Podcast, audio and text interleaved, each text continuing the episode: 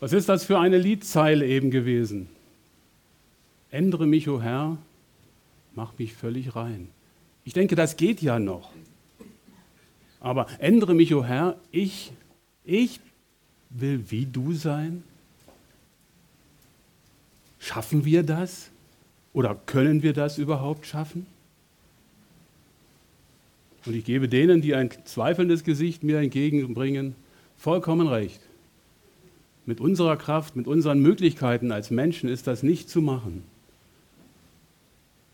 Wie komme ich auf dieses Lied, das ich vor der Predigt habe einbauen lassen von den netten Musikanten? Es passt zu dem Text, den wir heute gemeinsam ein bisschen näher anschauen wollen. Der steht im Römer Kapitel 12 im Vers 1. Und da heißt es, ich ermahne euch nun, liebe Brüder, durch die Erbarmungen Gottes, dass ihr eure Leiber gebet als ein lebendiges, heiliges und Gott wohlgefälliges Schlachtopfer. Dies sei euer vernünftiger Gottesdienst. Ein lebendiges Schlachtopfer ist doch eigentlich schon ein Widerspruch in sich. Auf der anderen Seite ist es aber so, dass wir vom Griechischen her durchaus nachvollziehen können, dass es nicht unbedingt so martialisch, so kämpferisch heißen muss in diesem Text, sondern es geht darum, dass wir ein lebendiges Opfer sein und dass wir uns nicht Gott hingeben müssen, so gerne wir das vielleicht tun wollen, denke ich mir mal, der eine oder andere, sondern dass wir uns, wie es in anderen Übersetzungen heißt, auch nicht Gott darstellen sollen. Weil wenn ich mich darstellen würde in all meiner Schönheit und Größe und Pracht, die ihr vor euch seht, dann wäre das nur der Mensch, Jürgen, nicht der geistliche Mensch, den Jesus erlöst hat. Es geht auch nicht ums Darstellen unseres persönlichen Opfers, weil wir uns dann selbst loben würden. Es geht darum, dass wir uns, und das ist die passendste griechische Übersetzung, die ich gefunden habe, Gott als Menschen mit unserem Leib zur Verfügung stellen. Und da wird es schon sehr persönlich, weil ich mich dann selber gefragt habe und ich denke, der eine oder andere von euch auch, wie kann ich mich Gott zur Verfügung stellen? Aber gehen wir zurück an den Anfang dieses Verses. Der fängt ja an, ich ermahne euch, liebe Brüder. Und ihr Frauen, ihr braucht jetzt gar nicht Zornesröte zu zeigen, ihr braucht jetzt gar nicht traurig zu sein. Im Altertum und auch in den heutigen Sprachen, im südeuropäischen Raum und in den romanischen Sprachen ist es absolut üblich, wenn eine Gruppe von Menschen beschrieben wird, zehn Frauen und ein Mann, nein, ich rede nicht vom Fußball, obwohl Bayern Meister geworden ist, muss ich einflechten, zehn Frauen und ein Mann werden in einer Gruppe, im Italienischen zum Beispiel, beschrieben, immer in der maskulinen Mehrzahl, immer in der männlichen Mehrzahl. Also von daher fühlt euch alle angesprochen, bitte schlaft nicht ein Macht eure Ohren weit auf, hört zu. Ich denke, ein kleines bisschen ist was mitzunehmen von dem, was Gott uns bereithält. Denn der, der das geschrieben hat, ist Paulus. Und Paulus hat Gott in all seiner Barmherzigkeit erlebt, so wie viele von euch ja auch Gottes Erbarmungen erlebt haben. Und ich musste daran denken, was er so geschrieben hat, was er erlitten hat. Gesteinigt, gefoltert, konnte gerade noch vor dem Tod entfliehen, und ich denke, das möchte ich und sicherlich der meiste Teil von euch auch nicht erleben. Aber er kann aus der Fülle dieser Erbarmungen kann ja eine Ermahnung geben. Aber schon dieses Wort Ermahnung ist ja etwas, was uns nicht glücklich macht. Wer würde denn gern ermahnt werden? Da kommt doch der Zeigefinger hoch, den wir vielleicht aus unserer Kindheit her verdient haben zu sehen. Danach folgte manchmal die Schelle. Bei dem einen oder anderen, bei mir war sie auch notwendig, gebe ich zu.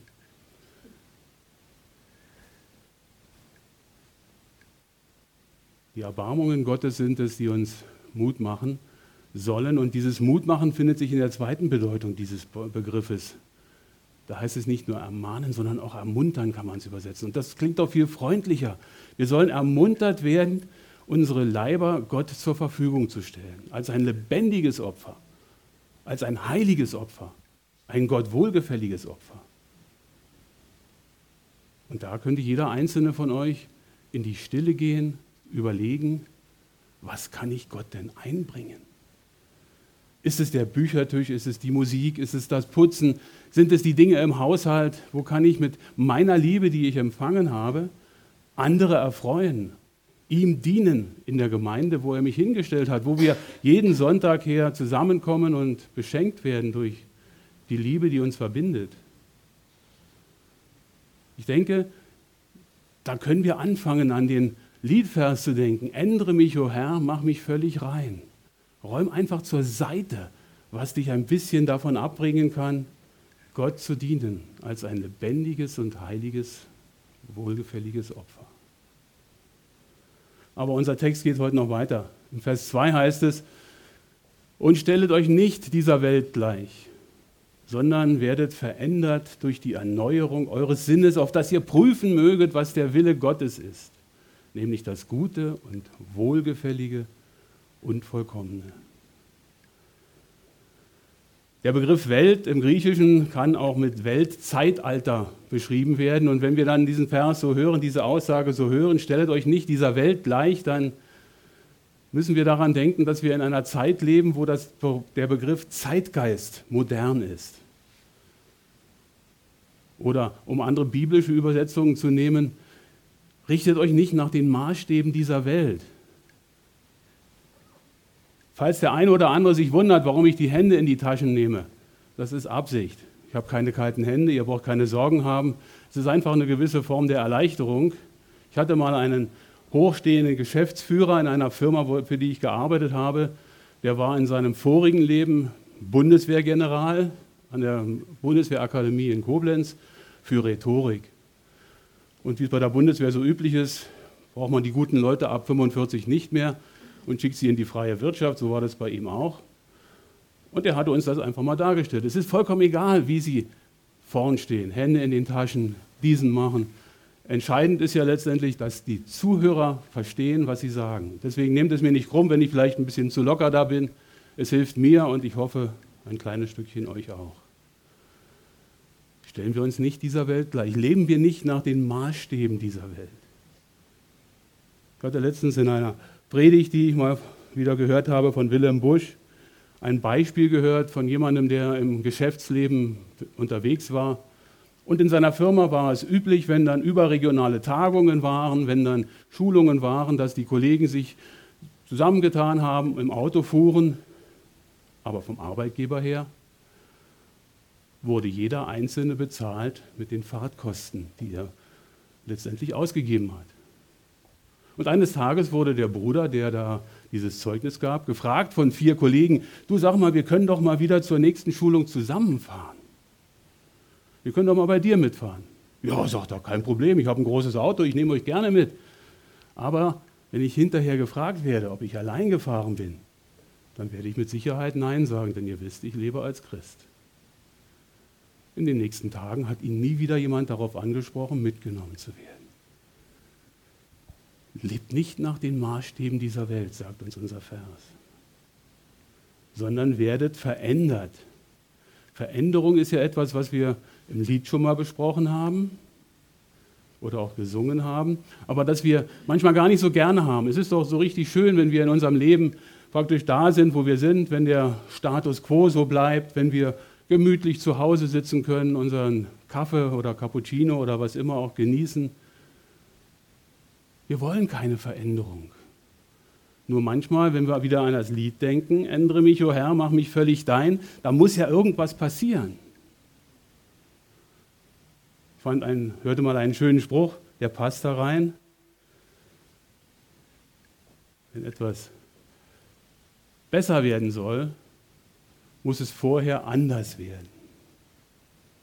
Und ich denke, das ist wichtig. Wenn wir vom Ziel her denken, können wir überlegen, möchte ich dieses Ziel erreichen? Möchte ich so sein wie Jesus? Oder will ich so bleiben, wie ich bin? Ändere mich, o oh Herr. Das hat mich auf einen Gedanken gebracht, an ein Büchlein, das ich so vor Augen habe, was in den 80er Jahren bekannt war. Und ich könnte jetzt, ja, ich könnte Paulus zitieren, der ja verändert wurde von Gott, der ja eine 180-Grad-Kehre gemacht hat in seinem Leben von dem Christenverfolger hin zu einem, der Jesus gedient hat mit seinem ganzen Leib bis zum Tod. Aber ich möchte euch jemanden vorstellen, dessen Lebensbericht hatte mich damals schon fasziniert, als ich in jungen Jahren im Glauben war und fand das eindrucksvoll, was er so berichtet hat. Ich möchte euch Gerhard Bauer vorstellen. Der sagt euch nicht viel. Der ist schon lange tot, der ist schon lange beim Herrn Jesus. Aber er ist am 15. Januar 1987 in Hamburg beerdigt worden. Mit Pauken und Trompeten, mit Hunderten von Leuten, die ihn zum Grabe begleitet haben, die alle so waren wie er früher. Den bürgerlichen Namen kennen die wenigsten, aber sein Name ist Rocky, der Mann mit der Maske. Und wenn ihr ein bisschen noch mehr erfahren wollt von dem, was ich jetzt in kurzen Zügen weitergebe von ihm, schaut auf YouTube rein, Rocky, der Mann mit der Maske, dreiviertel Stunde Lebenszeugnis, mir sind die Tränen gekommen. Weil ich gehört habe von einem Menschen, der Gewalt verübt hat, der geschlagen hat, der als Rocker auf der Reeperbahn bekannt war, in Ketten, Lederjacke mit Nieten. Und sein schönstes Markenzeichen war nicht der Irokesenhaarschnitt, dieser hochgestellte Haarschnitt, sondern er war am ganzen Körper vom Scheitel bis zur Sohle tätowiert. Im Gesicht mit Streifen. Unwahrscheinlich. Und warum erzähle ich uns das? Wir, wir reden doch über das Ändern. Manch einer von euch, der wird so denken wie ich in meinem Alter, ich bin jetzt so alt geworden, ich will mich nicht ändern. Ich kann mich vielleicht gar nicht ändern. Dieser Rocky war Mitte 50, als er plötzlich Menschen begegnete, die ihn verstanden, die ihn angenommen haben, die ihm mit Liebe begegnet sind.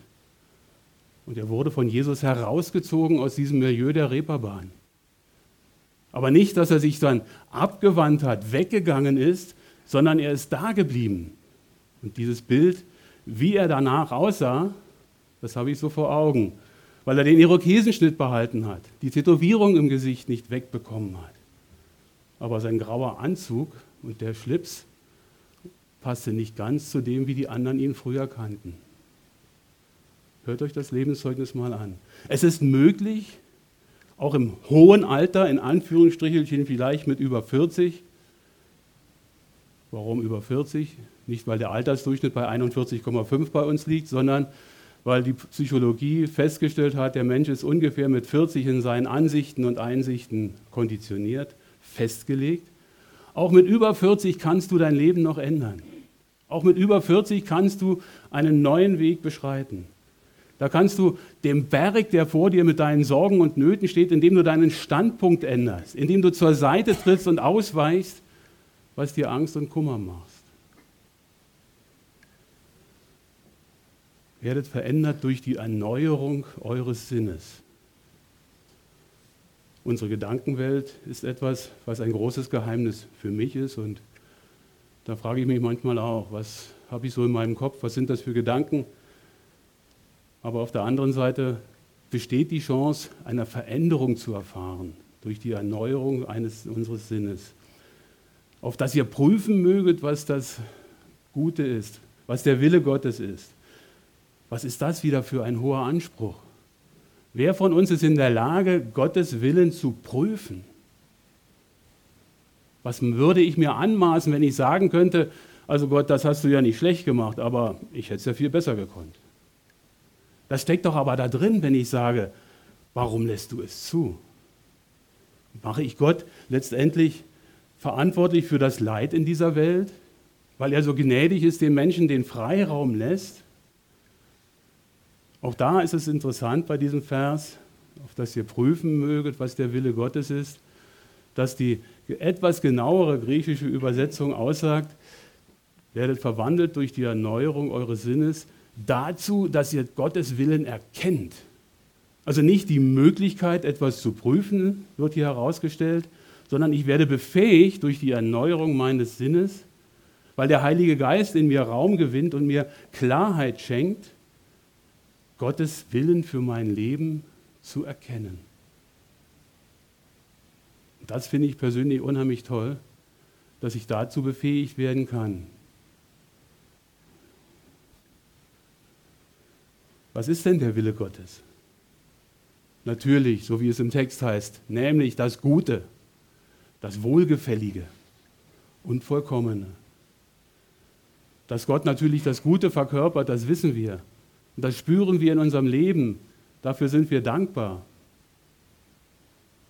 Das Wohlgefällige, das mir Wohlgefällige? Natürlich, wenn ich mit Jesus lebe, wenn er mich verändert hat in sein Bild, dann geht es mir sicherlich besser.